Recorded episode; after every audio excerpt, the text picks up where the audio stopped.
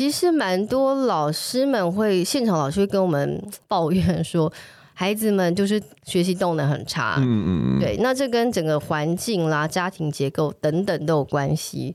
但是我相信，即使是小地方，再怎么条件不好，如果用心做，还是可以有机会变得更好。哎，为什么网络上翻译 high maintenance 叫难搞啊？明明就是高维修才对啊！我觉得每个人都有一块 high maintenance 领地，所以高维修不难搞，当然也不好搞。节目中呢，我们将请来各行各业的高维修男女，让他们来为自己答辩，或者自白，就让高维修男女陪大家找观点，也一起找乐子。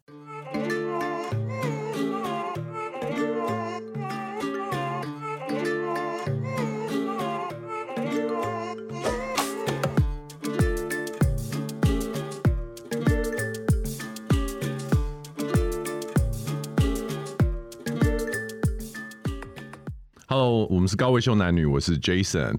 我们今天呢，一个人来做访问跟主持，但是呢，我找了一个非常特别的来宾哈，应该比较少是由我这边去找我自己认识的朋友。那今天我觉得，因为应应着呃最近发生的一个国际上的大事件，就是安倍晋三呃在日本发生的意外这样子，然后我想说，哎，这件事情是不是应该聊一下？因为我也蛮有感受的。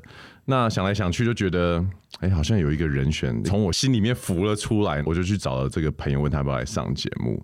那我们先来稍微欢迎一下今天的来宾，Monique。嗨，大家好，Jason 好。OK，Monique、okay, 的声音其实真的是蛮适合麦克风的哈，因为他以前也曾经主持过那个广播节目。那个对你提出邀请说要来聊一聊天的时候，嗯，其实你蛮快就答应了，我我有点意外，我以为我要花一点时间说服你。你因为我觉得就是来聊天，然后就是聊天非常欢迎，是不是？是啊，就是聊什么，反正。都可以，都可以。OK，好，那我来荤素不忌。好，很好。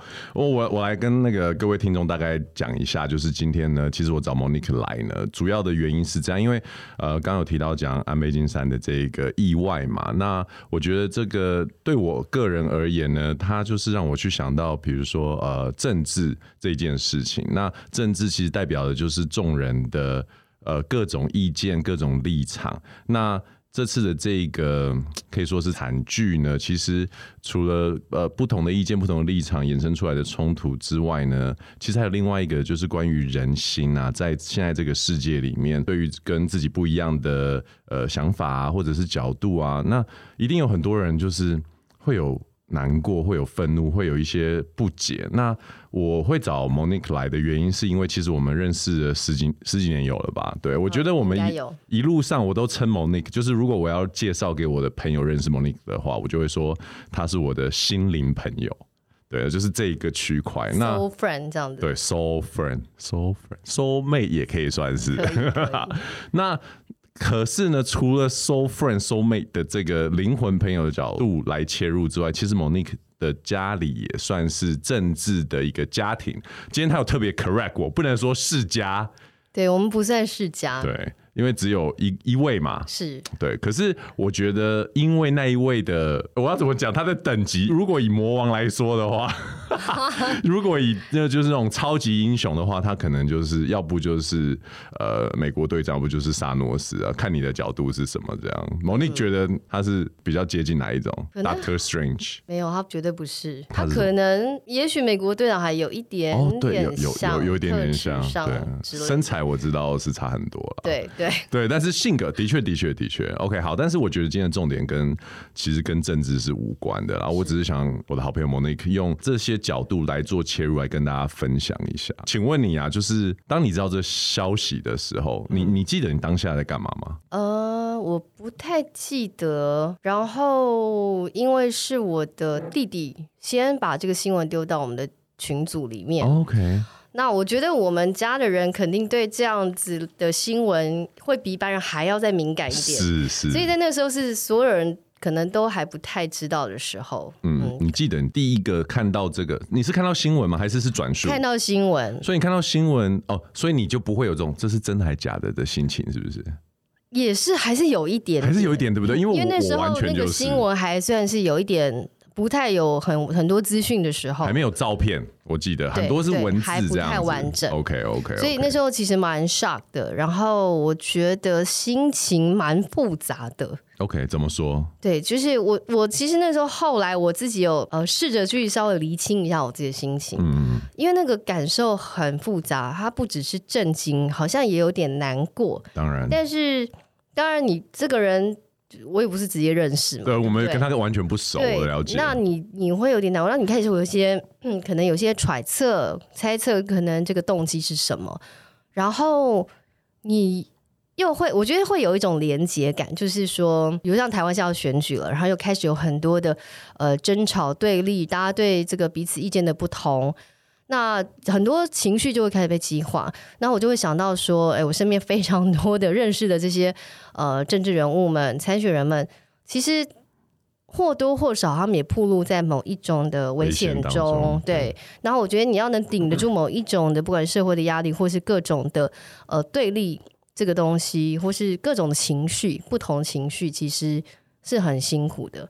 所以我觉得我当下的感受其实是。蛮复杂的，可是就像你讲的，因为你们的家庭本身有政治人物在里面的关系嘛，嗯，所以以我们一般人说复杂也会有，可是你更切身的可能会有一些会有危机意识的这种感觉啊，或者是类似危这么危险的事情，嗯，有没有曾经在你的家庭里面有发生过？嗯类似到这个程度，可能、哦、当然没有，当然 希望 God bless。对，但是可能还是会有，毕竟也是因为我父亲他从政很久嘛，所以你一定难免会有很多跟你意见不同的人。呃，我觉得有一些比较激化的人，他们也是会有，比如哎，会包括行为上是激动，不止言语上。像怎么样的？我觉得早期也是会有一些，嗯。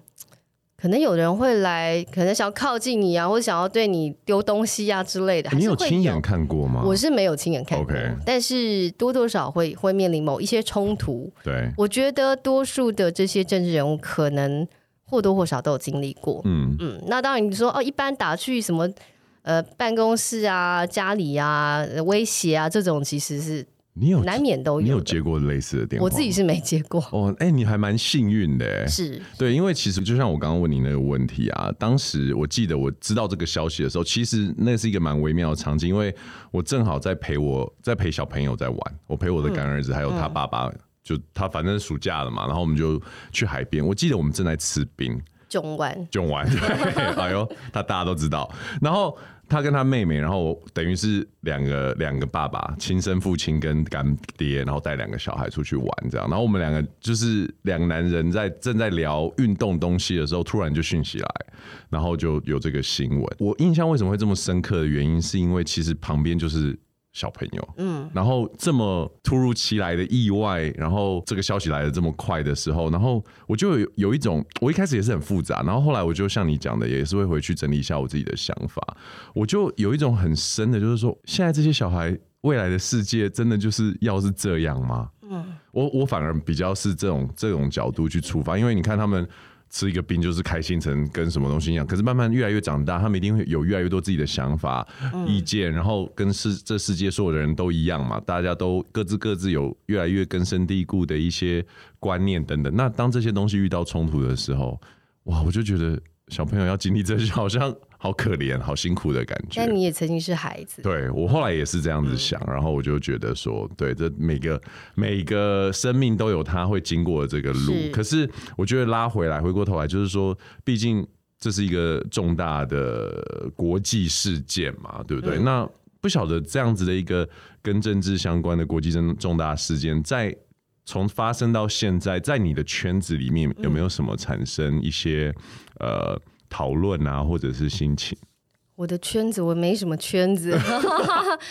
呃，我我不太有，其实可能不是太政治相关的这些，可能只是我自己其他的朋友。那我觉得也不是所有人都很关切这件事。是。后来在因为平日嘛，我就在办公室跟同事们有一些讨论。然后大家就会提出说，哎，会不会他也激化某一种社会上的情绪？因为我觉得这是一种，诶这种不安是会传染的，它是有个传染力。对，然后更不用说台湾就是要进入选举时期，对，所以会不会某一些人他会有一种对模仿，或是情绪上跟着也被扰动了？嗯，我觉得也许整个社会当下会或多或少被影响。对，嗯、其实我们之间有一个共同的朋友住在日本嘛，就居民他们啊，嗯、我有问他这件事情，他的感受如何？这样，他觉得在日本现就是他的太太是说现，现 Irene 现在是觉得说在日本有某一种很很微妙，大家比较不太跟不熟的人讨论这件事情。哦，真的，对，因为就像你讲的，我觉得日本人更对于读空气这件事情会更敏锐一点，然后。嗯可能你一旦开启这个话题，好，假设如果对方跟你的想法是不一样，哦，对，或者是对我，我觉得日本人来讲，他因为那是他自己国家，他很熟悉的一个政治人物，对，那大家或多或少会有立场的的问题，或是说长期因为经历他非常多大小事，大家会对他有一些自己定见，但对我们是局外人嘛，某个程度来说，我们只是以纯粹以一个事件的这个。呃，也很评观察评判者，跟我们很个人投射的感受而已，就这样子。没错，没错。嗯、对，那其实我觉得拉回来，因为刚刚讲这个可能有点沉重一点。我我其实一直跟 Monique 做朋友做这么久啊，我一直都没有好好的问他关于就是政治这一块对他生活或者是人生道路的一些影响。当我在做那个安倍的功课的时候，其实我发现，就像他们是一个政治世家嘛，所以他走上这条路。看来好像是一个必然的结果。那我就很好奇莫妮身为就是家长是政治人物这一件事情啊，从小到大这个过程中，是不是有蛮多机会都有可能走上这条路？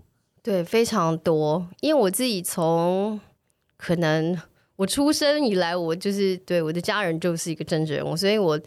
呃，在我人生中，好像已经是一个很很习惯的。你说很习惯，也不一定很习惯，还是有很多不习惯的地方。但是那种生活形态，或者是你要 give and take 的东西，你大概知道是什么？因为从出生你已经被选择了。对，对我不能选择我的父母嘛，但是我已经是有有这样的一个生命。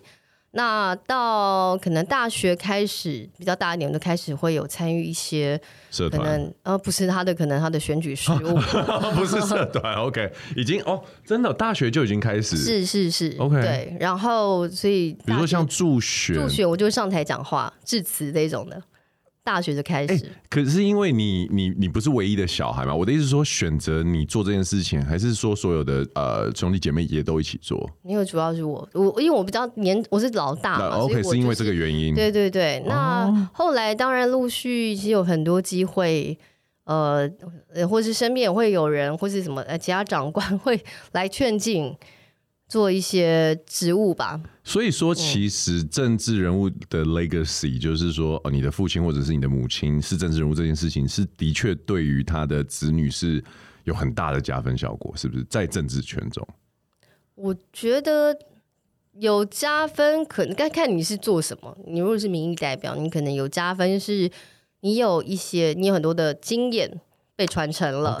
然后你有可能现成的班底，嗯，对，哦，你说公呃竞选团队啊，对啊，或者是政治团队这样子，对不对？可以现成可以用，你有一些已经被累积的，不管人脉或各种资源，但是当然相对你有很多这个压力跟可能比别人更多的负担，比如说像什么？哎，比如说你的。你的家人可能做过的比较负面或不被认同，是你可能要盖瓜承受的。OK OK，这也是 legacy。对，现在台面上有很多这个例子。对对对，对，我们台北市就有这个很多很活生生的例子。对，那呃，或是说你自己会一定会有人攻击你说，哦，你你拥有比别人多，你，你的起点可能比别人好，所以你如果没有相当表现的话，其实人家也不一定会肯定你。是你有很多可以被。被批评的地方，可是我觉得，其实就更全面的角度来看这件事情的时候，你看啊，其实如果富二代或者是商二代，嗯，他一样，呃，二代还是会被 challenge 这件事情嘛。是。那我觉得二代会不会成功，在商业的世界来说，好像没有这么跟父母是不是一代，嗯，没，我觉得影响不是不是不比政治来的大，就是说。呃，这是我自己外外人的看法，也就是说，在政治的世界里面，是不是你从一个呃世家，或者是你的另外一半是政治人物的话，会是一个胜率比较高的做法？就像你讲，可能也许会有一些负面要承受的，或者是一些以前的包袱，可是光是可以被有这个连带的关系，你觉得就胜选的胜率来说？好，如果你只单就选举的胜率，它有可能，因为你我觉得以民意代表来说，呃，知名度就是一个很重要的事情，很重很关键的事情，所以你在这样的状态里面，你一定是，呃，你可能已经享有某一个程度的知名度或关注，对。但是当然，这不一定是代表好。所以其实我觉得，以现在近年来我观察，近年来的这个所谓二正二代的这种接班或者出来竞选，其实胜率未必比较高。我觉得以前比较传统的做法可能比较容易。对，因为现在大家会更对你个人会有很多的那个这个。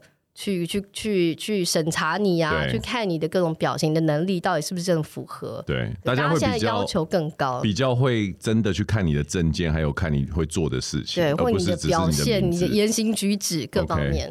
Okay, OK，可是好，那所以回到你本身而言，那当这一些事情发生劝进的时候啊，你自己对于你来说，从政应该他从头到尾可以是一个选项，对不对？它可以是一个选项，然后我也有很很蛮多的机会，老师。而且你应该有认真想过，在某一些点节点上吧？有有有有认真想过这件事。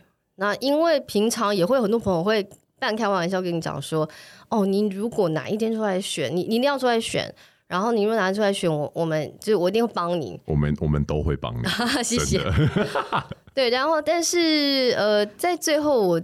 起码到目前为止，我还是觉得我我自己觉得啦，这个贡献跟服务有很多方式，是是是，所以我很早就选择另外一个方式。对对，我觉得可能有别的方式可以做。当然，有时候进入公领域去做一些更大层面、更高层面的改变。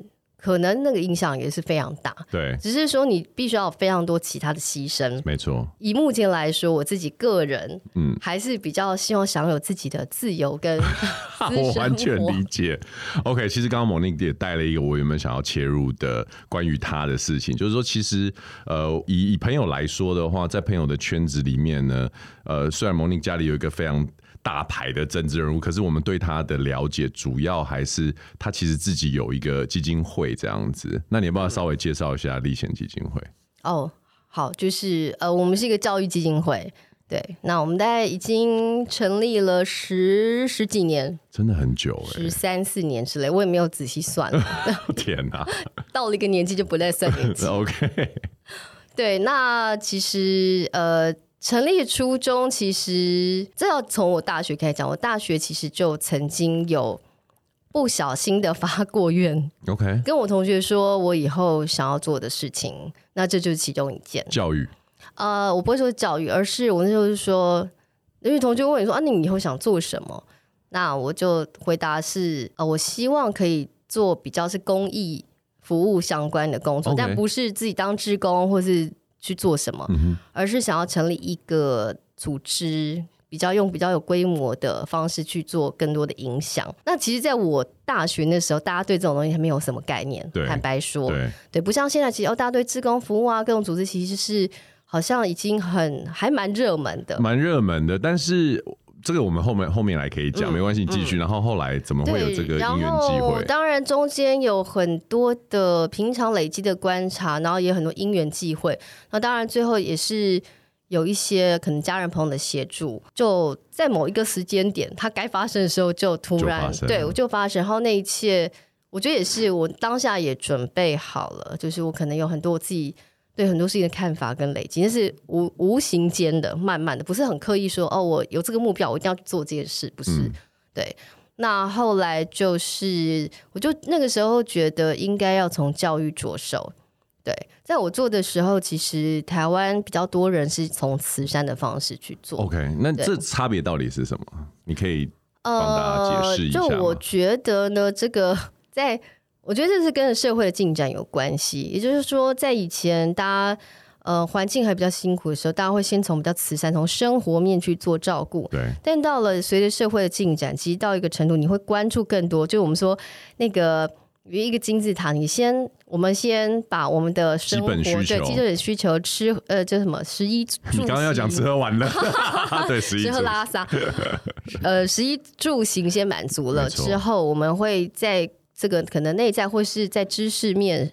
上会有再更多的追求。对，那其实对于呃我们想要做的工作也是一样，就是呃，当很多人他可能在生活条件有稍微比较被照顾到之后，那也许我们可以帮助他们是在其他部分，可能是还在他的呃教育学习、他的知识、自己的充实这个部分。对对，所以那时候就选了这一个项目去做。因为你刚刚讲的那个观点，我觉得以前我常听到关于，比如说做慈善或做基金会的呃这一类的话题，都会讲到一件事情，就是说，比如说像你你的基金会是以教育为主嘛，嗯、然后也会呃送很多的老师啊，或者是给给予这些呃学校啊或学生一些，就是帮他们呃创造一些机会。可是这些东西都是有代价的嘛，你们要付呃出席费给老师啊，或者车马费啊等，对对对。嗯、那很多人就会说。有些偏远地方的小朋友都吃不饱了，那直接给他们钱啊，就可以买东西啊。我其实每次我听到这种论点的时候，我都很，其实我自己都不确定我的立场到底是什么，因为我们要怎么样帮接受者，嗯，去判断他最需要的是什么？一直很好奇这个问题，也很想要请教你关于以教育作为一个基金会的出发点的时候，那你怎么去知道说你在给予的东西其实是？被需要的，或者是他们会理感觉到这是他们需要的。说真的，我也没办法确定，这个是我可能也常常在问自己的问题。OK，对，就是十几年来我自己可能呃常常会自我这个自我的叫什么灵魂拷问？对对对，有非常多你自我的质疑啊，然后你会问说：“哦，你这样做到底对不对啊？这是不是真的他们需要？他们呃是不是真的可以？可能也许帮到他们或什么？”对，那但是我。我后来，我觉得这中间有经历非常多的心理的历程跟自我的观察。呃，从其实回到成立的时候，那个时候我觉得比较多的组织是在做，我刚刚讲到在做慈善的工作，是是是。所以我觉得就是因为比较多人在做这件事情了，对，所以我们好像可以去选择一个不一样的，可能都很需要。我觉得都很需要，不觉得那件事就不重要。嗯嗯、对，他也是需要先被照顾好。了解。嗯、那呃，但是有一些缺口，其实我们也可以再去尽点力。当然，我自己像我在组织成立第二年，我其实呃经历了一个蛮大的心理的关卡。对，是一个困难的关卡。我觉得没有。困难，我那时候就是你知道，一开始都是很热血的嘛，对啊对啊对，蒙着头一直做，你做的就是对，其实是很很投入、很开心。但是那时候，我觉得反而是一种状态，是当你去到更多地方，因为我们主要做偏乡的教育服务，对，所以当你去到更多地方，你了解更多，你跟更多人呃聊过之后，你看了更多真正的状态之后，嗯、你就会觉得你会开始自我自我怀疑说，哎、欸，我们做了这么多。能改变什么？对，然后好像很多东西就是像那个一滴水滴到大海里就没了。对，你会不一定真的可以转变什么。嗯、然后，对，你会觉得这样做这么多到底是为了什么？对。那后来你怎么找到？后来是有一天，其实那时候有一点蛮困扰的，我心里蛮蛮蛮低潮的。那也给自己很大的压力。那有一天是我的我妈。他就无意间，反正就我们聊到这件事，嗯、他就跟我说：“他说你知道吗？那个可能耶稣啊，或是呃这个什么佛祖啊，哈、啊嗯，他们就是说佛度有缘人，对，即使是他们，他可能也只能呃有限的照顾，对他，他也需要很多的缘分，对。对，所以就是我们能够做到多少，做到哪里。”遇到谁，其实就尽力做，就这样子。很很简单，但是很有智慧的一句话。是，然后我觉得这个跟我讲这些话蛮有帮助的。Okay. 我觉得有帮助，过了这一个心理的坎。嗯，那后来我觉得就你就会越来越平常心。对，因为我们只能你就看很多前辈们，他们也做了非常多，为什么还是有这么多的各种的问题、各种的需求？所以我们都只能尽量的以我们的角色去多做一点。对，那其实，在中间我当然有很多历程。呃，也许从一开始我们觉得我们是在帮助帮助人家，帮助他们，是，是，是，是。但我慢慢我会觉得说，其实我们都是平等，我们是一样的。对，对，我们只是进行。我说这种叫叫做呃资源缺少或弱势，其实它都是相对的。我们可能在都市，我们可能在呃就算好的环境，你也在某方面可能是弱势，没错。可能很多人是心灵的弱势，对，情绪的弱势，对，现在都不一定。他在所有条件下是是被。呃，相对比较的，所以我们只是说，哎，以一个某一种呃某一个面向去找到一个说，哦，我们优先去可以做一点协助的人。对。那甚至我们其实像我们自己，还有我们很多的伙伴，其实大家都在这些工作过程中自己获得非常多。是。所以你说到底谁帮谁？它是一个互相交流的过程。对。对，可能孩子从我们这边得到了一些经验，得到一些学习技能等等。但是，呃，所有去呃有付出或是贡献交流的这些伙伴们，大家也会有很多的哦心灵上的，或者从在地从不同的这样的人的身上有很多的学习或获得。没错，我觉得很多我们很多伙伴都会说，他们去那个现场工作完回来就是充电，就是充满那个爱与。感动的感觉是，甚至我其实蛮多这个我们的艺术家的伙伴们或那种创意工作者，他们去到这些地方，反而会得到很多灵感，是，是，回来帮助他们非常多的新的 idea 的发生。刚刚讲到你的基金会立贤基金会啊，是属于一个比较教育性质的啊。那我们可以再跟听众再仔介绍的更仔细一点，就是说偏乡，所以你服务的呃对象是多少什么年纪的呢？嗯，我们比较主要是服务偏乡的小学。嗯，那当然，因为有一些延伸的。呃，他们也会长大，然后一些延伸教育，我们会有有目前有服务到高中的范畴，OK。但是以偏乡的部分是小学为主。那近年来呢，因为我们会把这个偏乡教育去看作，嗯，用更大的视角去看它，所以我们延伸到与社区啊或与部落来做连接，所以我们有很多的课程、很多活动会把这个社区周边的人事物一起拉进来，嗯，来协助学校跟孩子们。那你们所谓定义的偏乡？其实这这个问题以前我就很想问你，我们怎么定义偏向？嗯、因为台湾是一个相对比较小的地方嘛，怎么我们怎么去讲说哦，这是属于一个偏向？你们怎么看？对，其实早期我们当然是依照教育部所定义的，他们有、哦、是有一个定义啊、哦，有有他们有一个偏偏乡的学校的定义哦，有一个 list，对对对对，还.有分，它其实以这个交通距离，可能呃以这个便利性等等来.来来评判。那但是那时候因为我。我成立第一年，我自己就跑了二十几个学校，我自己实际去跑，嗯，所以呃，我看到很多实际上的状况，我就觉得可能不太能只用距离来决定一个这个资源的多需求多寡的来判断这件事。你的意思是说，距离远的不一定偏向，还是说距离近的不一定就？距离远的通常当然还有很多需求，那这个需求不一定是呃物质。其实他们很多物质已经还蛮被满足了，OK，可能更多是人。那我想这个应该现在蛮多人的有这个意识，就是说在平常就是缺的是人跟那个软体更多的内容，嗯，但中间还有一段以前。不太被关注，现在近年有比较被关注，就是叫我们所谓不三不四的区域。不三不四，怎么说叫不三不四？就是它也不是特别山区，不是特别偏远，它也不是市区，它是在不三不四。对，就不三不四，我们就是会这么称呼他们。他们就介于中间，所以它很容易被跳过。对，对，它被忽略，因为它不是这么偏。对对对，但是其实，在那些它很多可能是乡村、农村、渔村等等或工业区。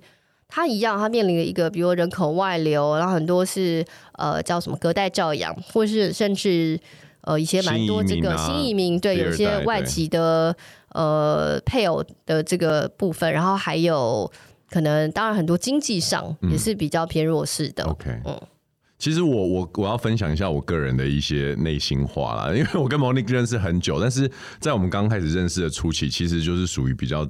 就是一一般的在台北这种社交圈的见面、唱歌啊，去做吃喝玩乐、吃喝玩乐那一类的。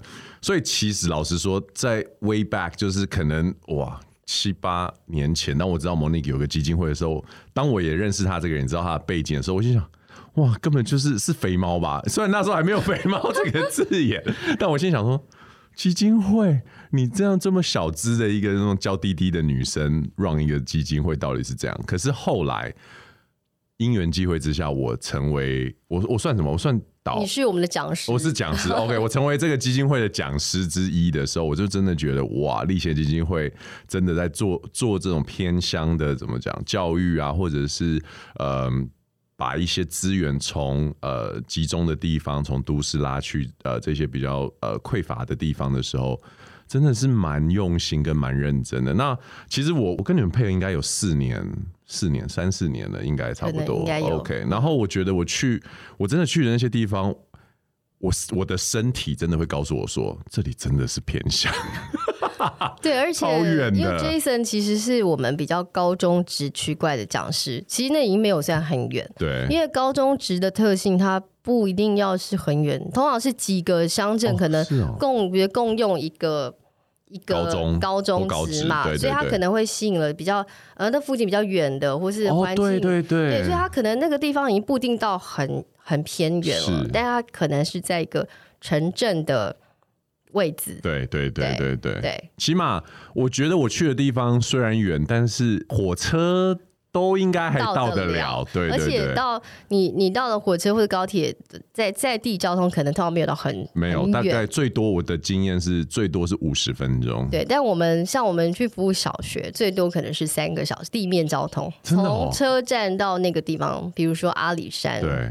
对，或是一个半小时两个小时。像我们今年申请，最近来跟我们申请一个呃计划的有司马库斯小学，有梨山小学，那一上去是那个路程真的很遥远。其实题外话哈，像我现在听到这种司马库斯小学、梨山小学，就是现在的这个社会氛围，是不是会觉得这种小学好像是有钱人才去的？就是我的我的意思是说。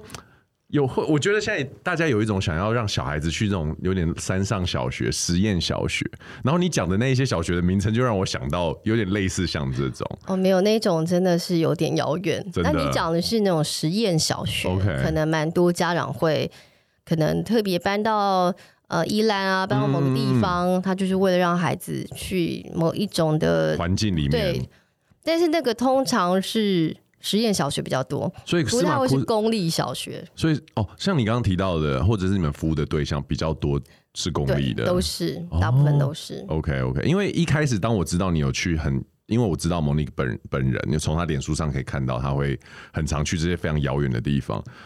一开始没有深究的时候，想说是去玩吧。但是真的，呃、但是真的看了之后，我真的觉得，哎、欸，很辛苦哎、欸。因为对于这一些更偏远的呃学校或者是这边的老师小朋友来说，你们的到来其实对他们来说，是不是一开始不会是非常的晓得说，嗯、欸，那今天是来干嘛？是有这种感觉吗？哎、呃，我觉得还好，因为孩子们可以不用上课上正课。上数学、国语，他们其实是蛮开心，而且我们的课都是标榜非常的启发性、非常有趣的、非常互动的。那我们的老师们也都是很很厉害，他们可能是各个领域的专业工作者，所以是也是都很有带孩子或者跟孩子互动的能力。对对，那其实真的，你刚刚讲的那一趟去真的蛮辛苦，有时候。你在那个时候已经没有力气在玩乐了，对，你就觉得说去那里赶快把工作完成，想就想附近稍微走一下，你就要回民宿休息。真的，那真的会花很多很多力气跟精神呢。对对，那我所以我很感激我们的团队，然后我们的所有的工作的伙伴，对，就是包括讲师像 Jason 这样子的，对，就是其实我们长期有非常多的固定合作的伙伴，我们有。将近应该有上百位讲合作的讲师，那大家其实都有自己的工作，对。可是呃，很多很多伙伴他们都是长期一起，还是一起愿意一起工作。我觉得是大家在里面有体会到那个值得。我觉得就像你刚刚所提的，就是虽然看似我们是去给予或者是教会他们什么，嗯、可是也在这个过程中得到很多的，我觉得无论是灵感，嗯，或者是感动，或者是说哇，我又重新用另外一个角度，也许是小朋友的角度，也许是这个在地人的角度，在看这个世界的那种、嗯、那种 refresh 的感觉。对，其实我我真的很感激他们，因为这个一趟路程非常遥远，他以一样的时间，他在台北去工作，他可能可以赚更多的钱。对，那跟我们去，其实他。说真的是比较累的。讲到这个，我真的很有感，因为我记得我花了最久的一次交通时间就是坐火车到台东去，然后再坐火车回来。我记得那一天，因为学校他那时候适逢呃考试的关系，所以有一次我应该一个半小时的呃授课吧，好了，分享时间，大概后来只剩下大概五十五分钟左右。嗯，对。可是我记得我那一天的交通时间加起来就是 door to door，从我家。回到我家大概花了有十，差不多十多个小时。对对，对，然后非常感激。不会，可是我自己的心情。那一次在，因为有这么多的交通时间坐火车，我想了蛮多的关于这一件事情。因为就像有的时候我自己的工作，比如说假设我去，哦，假举个例子，就像我刚刚的工作，我去拍了一个广告，这样，它等待时间就是表定八小时，可是拍摄可能就是呃一小时不到，很少这样子。然后我老实说，我会 这样讲，我不知道赞助商听到会这样，但我也会有一点就是，靠，才多少钱呢？对，然后花浪费了这么多时间。可是每一次，我觉得跟着历险基金会呃的伙伴出去的时候，我完全没有这样的想法，反而我觉得这是一个我我很期待，就是说你们派我去一个地方，然后有很多的时间，我可以慢慢的，然后去去之前当然是慢慢的，当然会稍微做一下准备休息。我觉得更重要的是回来的时候，我慢慢的去回想刚刚我在跟同学或小朋友们分享的时候。有有产生什么样的一个化学化学变化这样子，嗯、然后我得到的东西。对，没错。其实像我举个例子，呃，有另外我们另外一个讲师，他也是一个很很会讲、很有趣的一个一位这个、一位讲师啊。对，他就是呃，之前也是去过大小的这个，他比较像是分享讲座的场次。OK。哦、呃，那当然他，因为他表达能力非常好，他是一个演员，也是个购物专家，然后也是个对，也是一个这个教育训练的老师，嗯、所以他非常的有趣。那多数孩子都会觉得很棒，但是他他上次有一次去，好像是兰屿。高中之类的，你的意思说他还要坐船哦？对对，可能是坐飞机吧。我到蓝屿哦，我期待我有机会被分派到这里。他应应该我没记错，应该是蓝屿。那他去了之后，他回来非常挫折。嗯，对他可能你知道，他一个是一个舞台上的专家，他竟然去，他觉得。非常挫折，然后这些孩子不太能够理解他在讲什么，对，对就是没有被他 catch 他们的眼睛，对，对，对。那他后来有跟我们分享，他有很多的反省跟反思在里面，因为他以前可能是以一个更是都市人，他原来的生活的角度去分享他的生活经验，他的人生经验，但是他去到蓝屿，发现这些东西对他们来讲非常的遥远，非常陌生，对，跟他们生活其实是离得很远。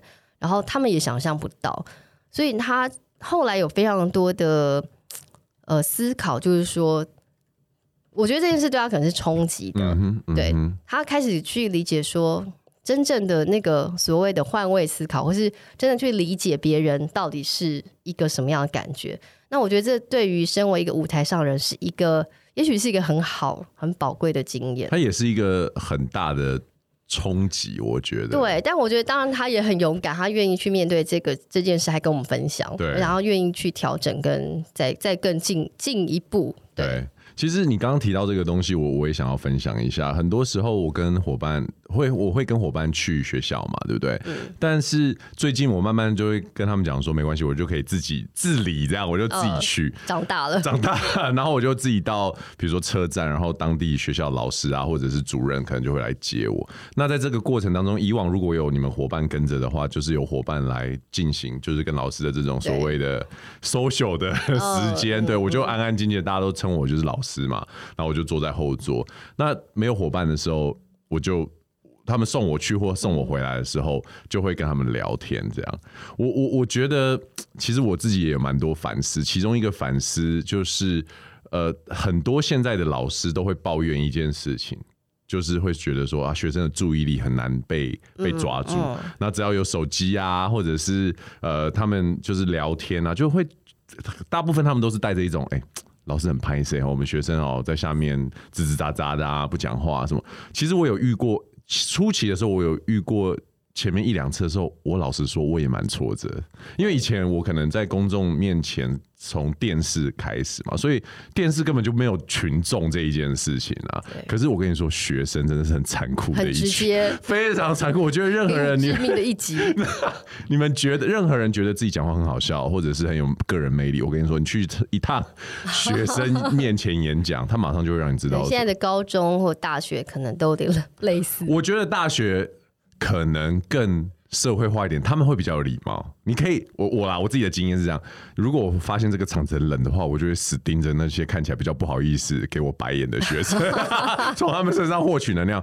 但我说，呃，高中生，Oh man，他们超冷冷酷的。我不知道，我不知道你自己在旁边看是这样，可是我自己的经验是这样。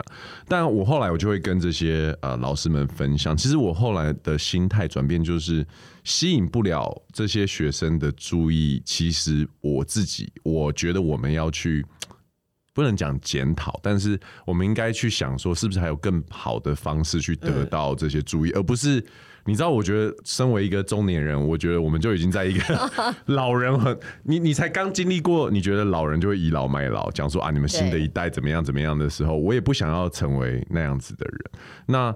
不去这么做的一个最好的方式，就是去想，哎、欸，我我哪边可以做得更好？因为你你抱怨是没用的啊，手机就在那里啊，嗯、这个世界就是已经往这个方向走了。转变就是如此。对，那你十几年来，其实你你看到学生改变，现场去看到，你觉得这十多年来台湾的学生有什么转变吗？可以跟我们分享一下。因为我们比较多还是对小朋友，对，那我。个人会觉得其实也没有太多的转变，嗯，但是我觉得环境还是有改变。当然，你说这个这个网络这是一个很直接的，所以你现在即使到偏乡的孩子，你跟他讲一些呃讲一些什么呃什么节网络上节目啊，或者是甚至什么明星啊、网红啊、流行的音乐，他们其实也都是知道，因为现在网络真的很方便。对，我觉得这件事也是挺好的，嗯，就是说它可以克服一个。打破这个距离造成的一个藩篱，但是当然，我觉得还是有城乡差距的。是，是，你觉得城乡差距最大体现在什么样的地方啊？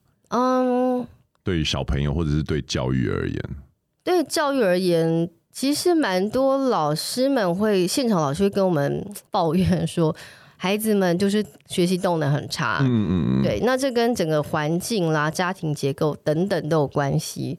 但是我相信，即使是小地方，再怎么条件不好，如果用心做，还是可以有机会变得更好。嗯，我看过很多这样的学校，对，我非常佩服很多这些第一线的教育工作者。对对，呃，那你刚刚说这个孩子们，其实像有一次，我们有一个有有一个老师，就因为我们还有更多是呃。怎么讲？就是持续性的课程，不是只是一次的讲座。对，对，对，我们很多其实是真的是学习的课程。那有一次，我们的城市设计的讲师呢，去帮孩子们上这个资讯课的时候，那因为我们东西都很有趣，所以老师就会有一些加入一些别的元素啊，会有更多好玩的东西在里面。那他老师那一次就讲了一个东西，说：“哦，我们等下有个什么彩蛋。”然后你们就会知道什么什么这样，然后孩子们全部都很天真的看着老师说：“彩蛋是什么？是是那个什么蛋吗？彩色蛋吗？”然后老师突然不知道怎么解释，对，对，因为其实都市孩子可能很很熟悉，他都会进电影院看电影或者网络上看电影，后面有彩蛋。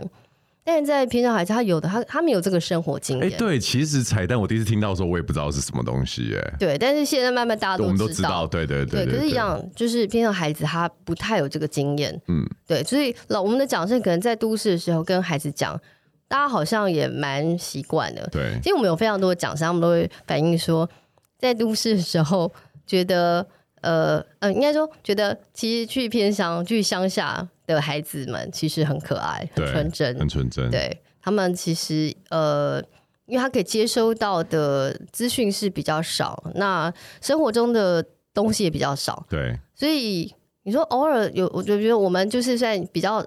有时候出现在他们生活中外来的刺激，对，对他们来讲，他们多数还是会觉得蛮有趣、蛮兴奋的。这样、嗯。其实我刚刚问你说，呃，就是说差距城乡的差距在哪边啊？因为我自己有一个新的，而且其实是来自于呃基金会里面有有一个伙伴他，他他他跟我讲，然后我才意识到是这样。就是说有很多呃所谓偏乡的学校的学生，你刚刚提到学习动能比较差嘛，或者是说他们未来的出路可能比较没有这么多。多，那我记得有一个伙伴，其实我已经不知道忘记他名字，但是他曾经跟我讲说，他之所以为什么想要继续做这件事情的原因，还有他觉得很有意义的点，在于我们这些外来的人讲师提供的刺激或者提供的一些看法跟世界观，有可能会让小朋友呃得到某一种启发，或者是某一种呃灵感。那我自己其实就。对这件事情非常有感受，因为呃，我我城乡最大的差距，在我看来，很多时候是你对于你未来选择的这个丰富程度的知道与否。因为的确有很多地方，比如说你刚刚提到渔村啊、农村，他们可能父母就是务农的，或者是捕鱼的，从小给他们的下一代的观念，可能就是。不用读这么多书，以后你就是要做这个，你就是要做工，或者是你可能就是要进工厂。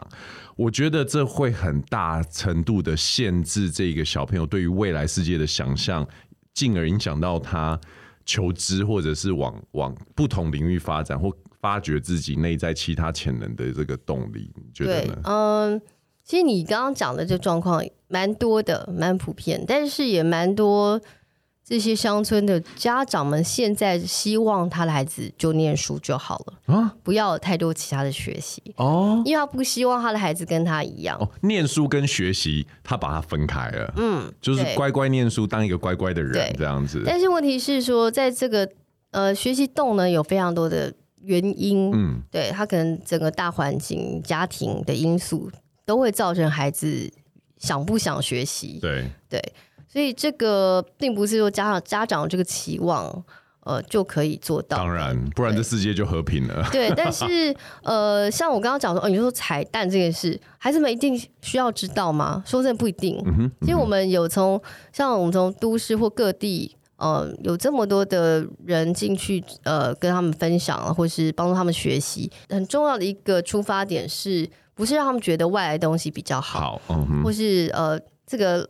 成功的东西是比较好的，并不是这样子，而是我们用各种的方式打开他们的眼界，然后我们在很多的课程设计上是希望跟在地连接，所以我们会带孩子们去体验跟感受，发掘他自己身边人事物，基本上就很多很很很棒的东西。对，我就常开玩笑，像呃这两年疫情，大家都要花大钱跑去。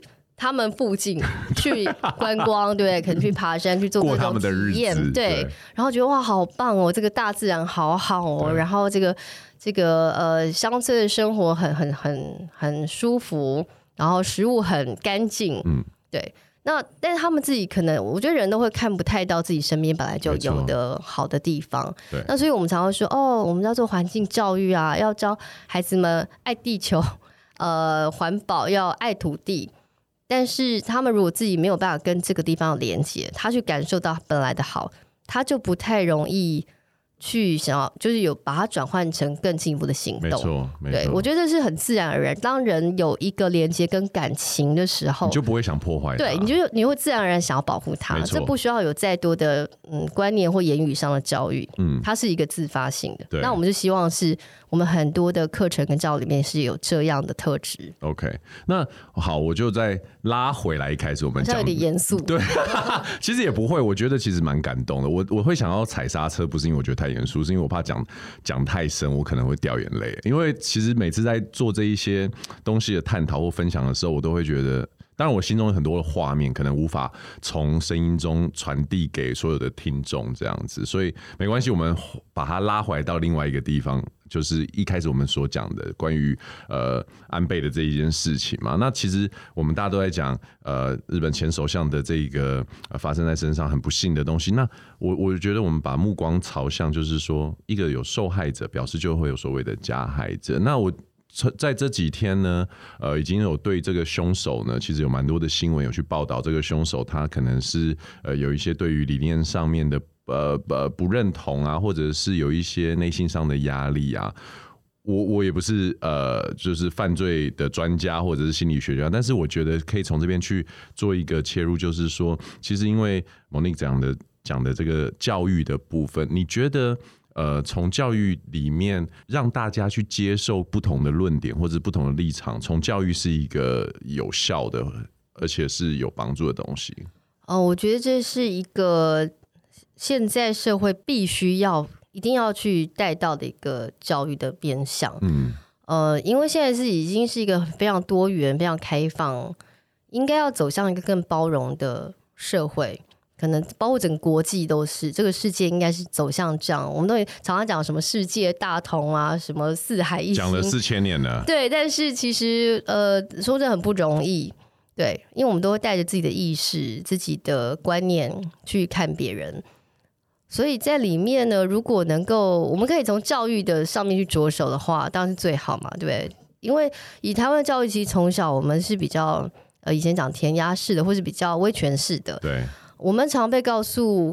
被教导某一个单一的观念，或是某一种单一的方式，对，或者怎么样是比较好的，嗯、这样才是对的。二元论的一种教育心态，对，其实是很二元的，对，不是你对就是我错这样子。哦，真的，哎呀，你这样啊，你继续。对，但是呃，其实我们随着各种的进步，我们应该更理解到说，而、啊、其实很多事情只是立场，或是呃时间点。对各种角度的不同而已。对，对，那有时候你当你在那个位置上的时候，你就可以感受到那个是什么。对，但是我们常常不太能够。然后，尤其我觉得现在网络的这个时代，很多的东西来的很快，嗯，所以大家还没有时间去好好沉淀思考的时候，你就很容易会随着某一些外在的声音。去起舞，对，所以里面不管你的情绪也好，你的思考也好，可能都很容易落入某一种，呃，不管是被设计好，是无意中被群众所、所、所、所怎么讲扰动的这样的一个想法里面，对，那最后很容易又落落入一个很二元对立的状态，对啊，但这可能对于整个进步可能是没有什么帮助的，我觉得是一种阻力啦。那你觉得，以你来说的话，当你面对到这样子的一个不是你对就是我错，或者是呃非常恶缘的一种呃态心态的时候，你你会有什么建议吗？就是说，大家一定会每个人，无论是在职场、在学校、在人际关系中，甚至男女朋友啊、夫妻啊，都会一定有这种立场不同。你自己是怎么处理这件事情？呃，说真的，蛮不容易。我觉得这是一个一辈子的功课。我觉得每个人应该都是会面临到这一题。但是，嗯，我只能说这件事呢不太容易。嗯、它其实是一个要一直被学习的事情。对，你是怎么？你用什么 approach 去去处理这件这一类的东西？我通常我当然还是尽量去沟通嘛。然后你去站在对方的角度想，你大概也只能做到这样。但是。我觉得，当你看的越多，你就越能理解。对，因为你看了很多不同的状况、不同的人的故事，你会更能知道说，其实这世界上什么都有可能。嗯，对，没错。当你这样的时候，你对很多事情不会太介意，或不会太大惊小怪。OK，因为你会觉得，嗯，每个人可能都有他的苦衷跟他的一些黑洞。没错，对。那当然我不是帮这个嫌犯说话，但是当然你可以看到他的一个为什么会有今天犯罪的这个动机跟脉络，他是有一些有迹可循的。对，对，那当然这个这个行为是绝对是不不，不被鼓励的。但是你可以看到很多我们社会现在的所谓的这样的可能边缘人、边缘的对伙的朋友们。嗯他们也面临某种痛苦，没错。但是当他在某一个点上，他真的受不了的时候，他可能就会做出对一些比较不太好的事情，没错。可是，在那之前，你可能会觉得他就是一个很辛苦的人，嗯，甚至也可能我们根本没发现。对，没错。对，我我我其实我我觉得我可以来做一个小小的分享，因为刚刚 Monique 讲说，我对等于你错的这个这个对话呢，很容易在我自己跟我女朋友身上。每天在八千日，对，没有每天，但是呃，前一阵子有我有一个蛮深刻的感受，然后我相信应该很多听众在听的时候一定会脑海一定会出现自己跟无论是工作啊，或者是另外一半啊，一定会有这一类的对话。这样，后来我觉得，嗯，我我体会到一个我对于意见不同这件事情的两个心法哈，但我觉得这可能。讲出去会被会被骂，但是首先第一个心法就是我，因为我是一个算是蛮会讲话的人，我觉得逻辑性啊什么都还蛮，你你是个头。那可是我觉得这现在我会越来越不愿意去证明我是对的，对，嗯，因为我发现证明我是对的这件事情只会让对方离我越来越远。嗯，我觉我觉得这是我一个很深刻的、很深刻的感受。然后因因为如果我们所谓的我们，就是说除了你自己以外，就是说这个我们可以是我跟我的另外一半，也可以是我们这家公司，也可以是我们这个团队。如果我们是很重要的，如同你讲的，如同自己认为的是很重要的话，那谁是对的这件事情，应该就没有这么重要。我们一起是。对的是比较重要的，没错。但是很多数人可能不太能体会到这件事。我我怎么体会的？你知道吗？就是如果我很重要，或者是我是对的，我证明了，而对方离开了，嗯，我我觉得我的体会是来自于这边，你会痛苦，会痛苦，而且这痛苦大于我去证明我是。呃，我我是错的的时候，我就会哎、欸，我体会到那什么比较重要。嗯、我我这样讲，可能有的人会觉得说，那那对错不重要了吗？事实不重要了吗？老实说，如果是一个最简单的答案是不重要，但是其实也没有所谓的，你到最后就会发现，只是角度不同，立场不同，没有什么真正的事实，或者是没有什么真正的对错，只是从谁的眼光中去看。那我要讲的第二个我的心得就是。很多时候呢，如果我觉得我跟真的无法呃共同呃沟通的人，或者是我们的立场真的完全不同，或者是就是呃没有办法共处的话，我会选择离开。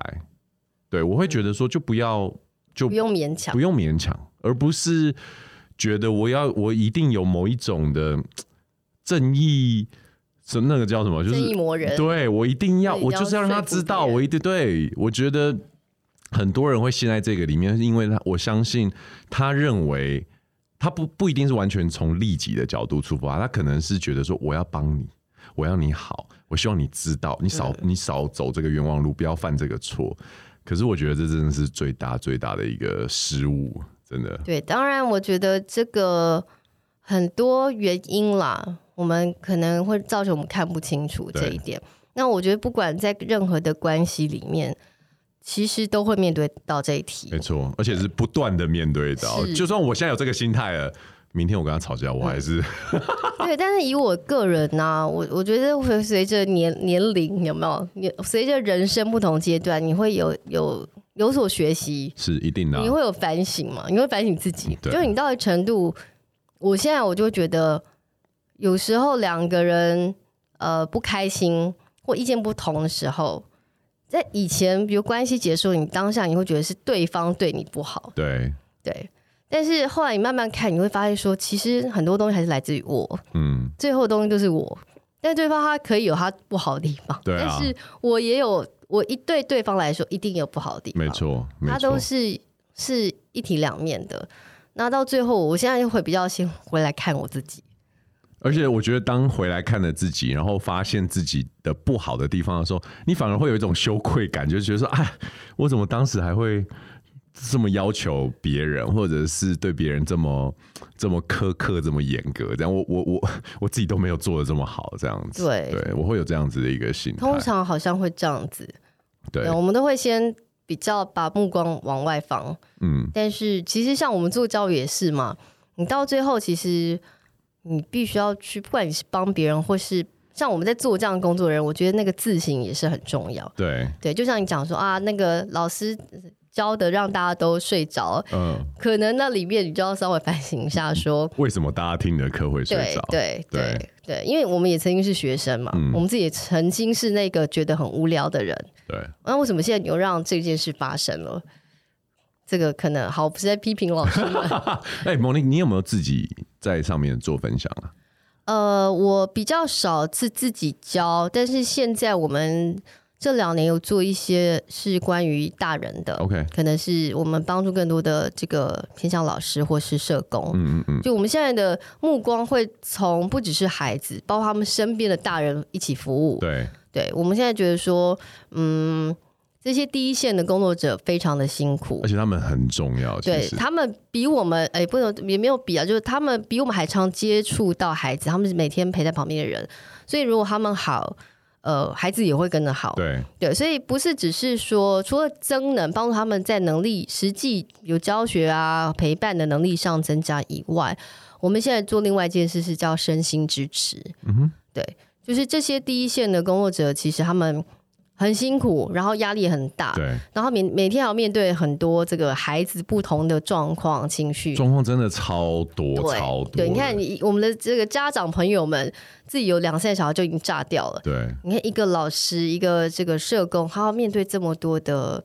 呃，可能不同不同状况的孩子，然后现在家长也不是很好搞，对不对？而且家长就某种程度上觉得，把小孩丢给学校之后，教育就是学校老师的责任，的责任，对对，对。那所以，更不要说偏乡的人力普遍是很缺乏的，所以学校老师其实常是一个人当两个人用。因为我们现在就是呃，希望有更多除了实际上教学面的呃真能以外。我们也在这个比较心理、身体上，可以协助老师们来做更多自我的觉察，有自我的一些关照的方法。对，比如说你们会用什么样的方式啊？比如说，好，我举个例子，像我们呃几个月就疫情前嘛，我们有带了一群这个偏向老师做了一个，我们有一个算插花带插花的老师。但是插花老师不是只带他们插花，Okay. 我们先带他们去附近做野呃户外的自然的采集。然后那天很多老师们说：“哎、欸，这离我这么近，我从来不知道有这个这么漂亮的步道。”然后突然觉得很很放松，然后很棒，他们就会有沉静下来的一个时间。那后来呢，我们的讲师当然他不是只带他们插花，没那么简单嘛。对，过程中有非常多引导，包括他们要去呃，可能有一点静心，然后有点书写。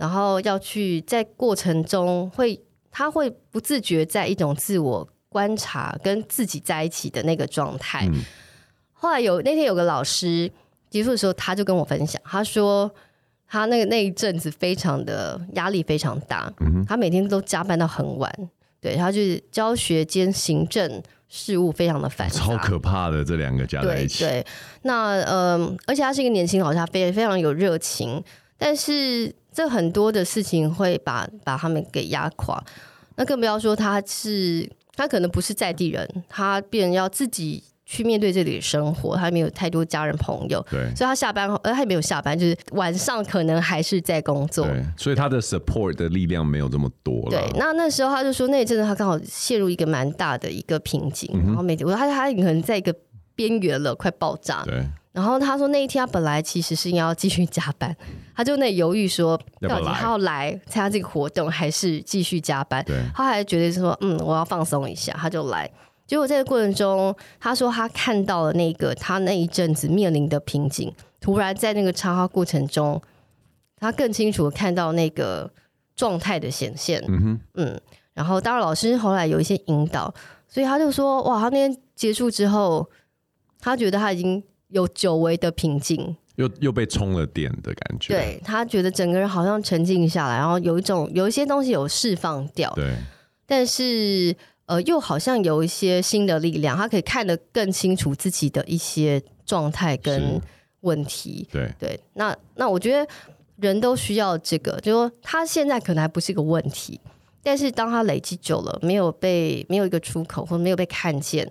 他可能有一天会造成一些困扰，对对。那所以在平常，如果有一些方法或有一些机会可以，呃，去释放，或是对自己有更多觉察，他就能你就能有更好的状态伴着你走更长的路。对，其实我跟 Monique 还有我们这个有一个生活呃朋友圈里面，大家对于这种自我觉察或者是心灵层面的东西聊的都算是蛮深跟蛮多的。可是我身边也有一些呃朋友，他对于这个领域非常陌生。那有一些听众可能也是会好奇说，自我觉察的的意义是什么？哈，而且有的人其实他会抗拒自我觉察，因为自我觉察会经历一段。不是这么愉悦的过程，你可能会发现自己很很很很糟糕的念头，很不好的一些动机，或者是一些伤痛的过去。可是我自己都会跟这一些带有一些迟疑的朋友去分享，就是，我觉得自我觉察讲的功利一点，就是说，他的对人生的帮助是什么？是它会让你知道什么东西你可以先舍去，先不要，先说 no，而。当你空出这一些余裕出来给你自己的时候，你你会先从那边得到一种轻松感。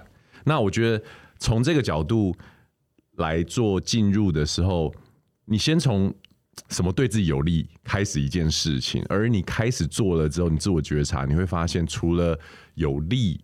这件事情之外，它会引发更多更多的呃自我对话，然后它会影响你整个人看这个世界，还有你手上资源以及你自己的这个这个角度。那我觉得从这边可以是一个听众可以试试看的一个一个面向。对，尤其现在你看，比如说现在越因为环境很高压、很快速，非常，所以所有人其实面临非常多的，你每天有很多资讯在你的脑子。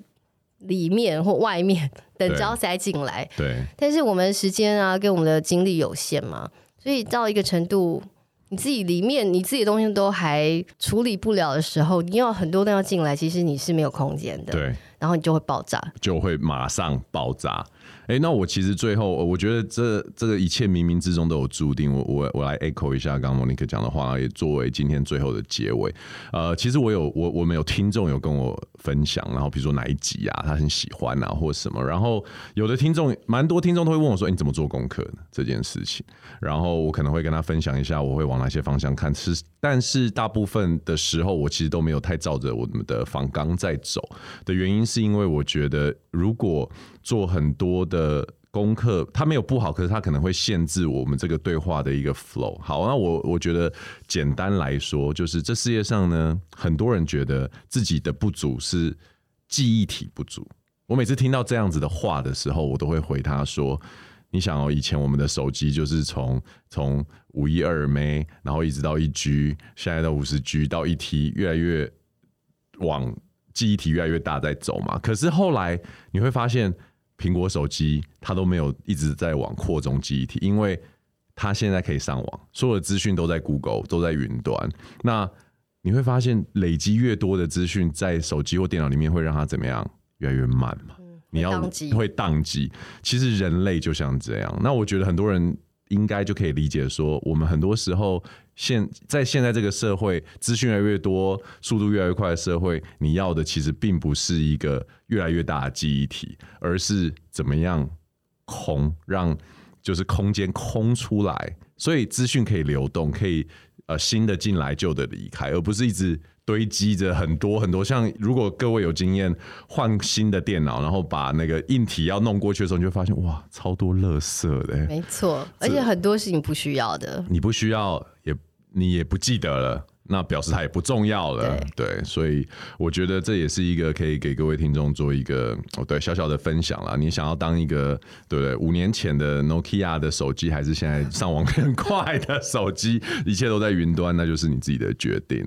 好，我们今天很高兴呢，能邀请到 Monique 来到我们的节目，然后跟我们聊一下关于基金会，还有关于现在呃，就是日本的这个新闻这样子。那我们也希望下次有机会呢，能再邀请 Monique 来多聊聊关于教育啊，还有。有一些就是让一个基金会的一个酸甜苦辣的心情。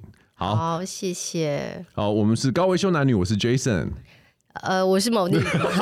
好，我们下次见喽，拜拜，拜拜，拜拜。喜欢这集的高维修男女吗？记得给我们五星评价，并且留言哦，或是私讯给我们，告诉我们想听谁来跟我们聊天。我们的 IG 就在节目的介绍页。高维修男女，每周二准时开聊哦。